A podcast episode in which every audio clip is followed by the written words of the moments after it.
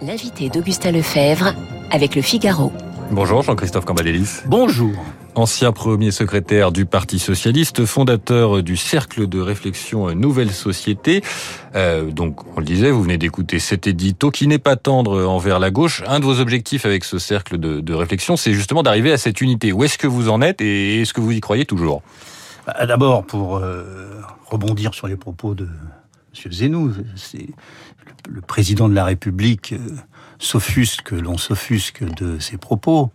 Euh, il est vrai qu'il a mis à côté de la plaque pas simplement ou pas tant sur euh, la question des flux migratoires, car il est évident que euh, il faut être aveugle pour ne pas voir qu'il y a des gens qui veulent quitter euh, l'Afghanistan, que sur la hiérarchie de ce qu'il a proposé, ce qu'il a déclaré lors de son propos sur l'intervention ou l'arrivée des talibans à Kaboul.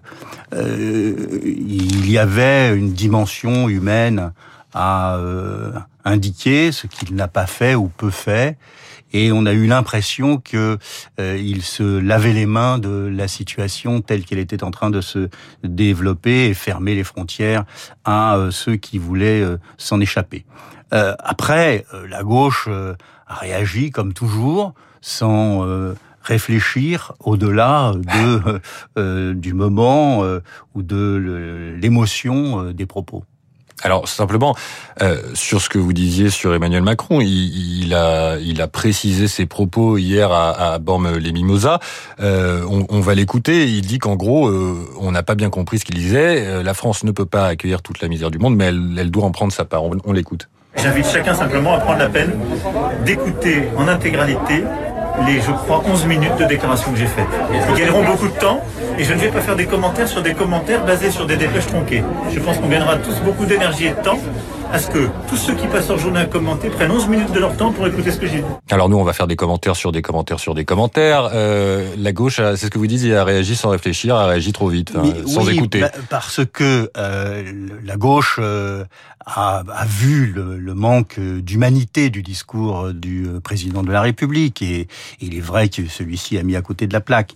Euh, mais euh, il y a un, risque euh, migratoire qui n'est pas simplement dû euh, à ce qu'il euh, se passe à Kaboul, mais quand vous regardez ce qui est en train de se dérouler avec l'effondrement d'un pays comme le Liban, ou que vous voyez les tensions qui sont en marche, si je puis dire, après euh, ce qui se passe euh, euh, en Algérie et principalement en Kabylie, avec les incendies et la tension qui existe entre le peuple algérien et le gouvernement déjà passablement mis à mal par le mouvement démocratique, vous avez des possibilités de mouvements migratoires. Et là, on vient de voir que un certain nombre d'Africains dans des bateaux sont morts il y a quelques jours sur les côtes de l'Afrique en voulant rejoindre l'Europe.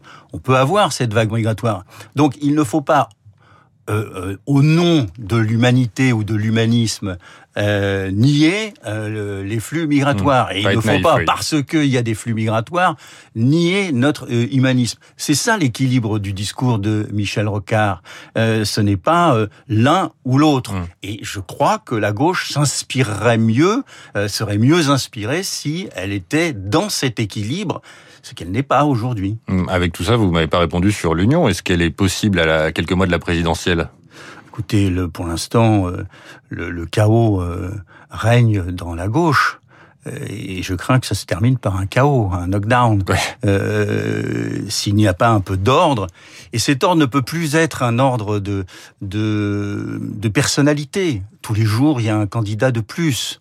Et comme personne n'a Arnaud Montebourg, il y a quelques jours. Arnaud Montebourg, en dehors de la gauche, d'un certain point de vue, hein, le- euh, sa candidature, ou disant je ne veux pas passer par la primaire, etc. Bon, très bien. Euh, de toute façon, il n'y en a pas à part celle des écologistes, donc euh, c'est pas un sujet.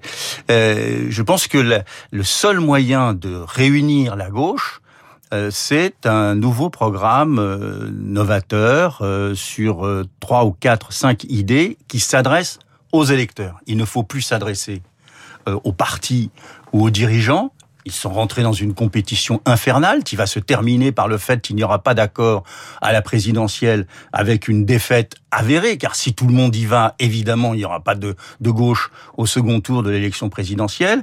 Et puis, il n'y aura pas d'accord aux élections législatives, où ça sera la jungle euh, dans chacune des circonscriptions. Et si vous avez quatre ou cinq candidats euh, aux élections législatives qui sont de gauche, au deuxième tour, je rappelle ça à tout le monde, c'est qu'au deuxième tour, tout le monde est éliminé, donc vous aurez une euh, chambre bleu horizon euh, ou bleu pâle, suivant euh, ce qui en sortira. Donc, moi, je lance une alarme en disant que on est en train de préparer la marginalisation, je dis pas la disparition parce que la gauche existera toujours, ne serait-ce que par les mouvements sociaux, mais la marginalisation pour une décennie de la gauche. Tout ça par une querelle des égaux. Jean-Christophe Cambadélis, il y a beaucoup d'appels, euh, mais chacun dit euh, bah, l'unité derrière moi. Concrètement, est-ce qu'il y a des initiatives euh, qui, très concrètes, des réunions, des paroles? Il y en a eu quelques-unes au début de l'année, ça n'a pas abouti. Non, il y en a pas pour l'instant, parce que elles se heurtent à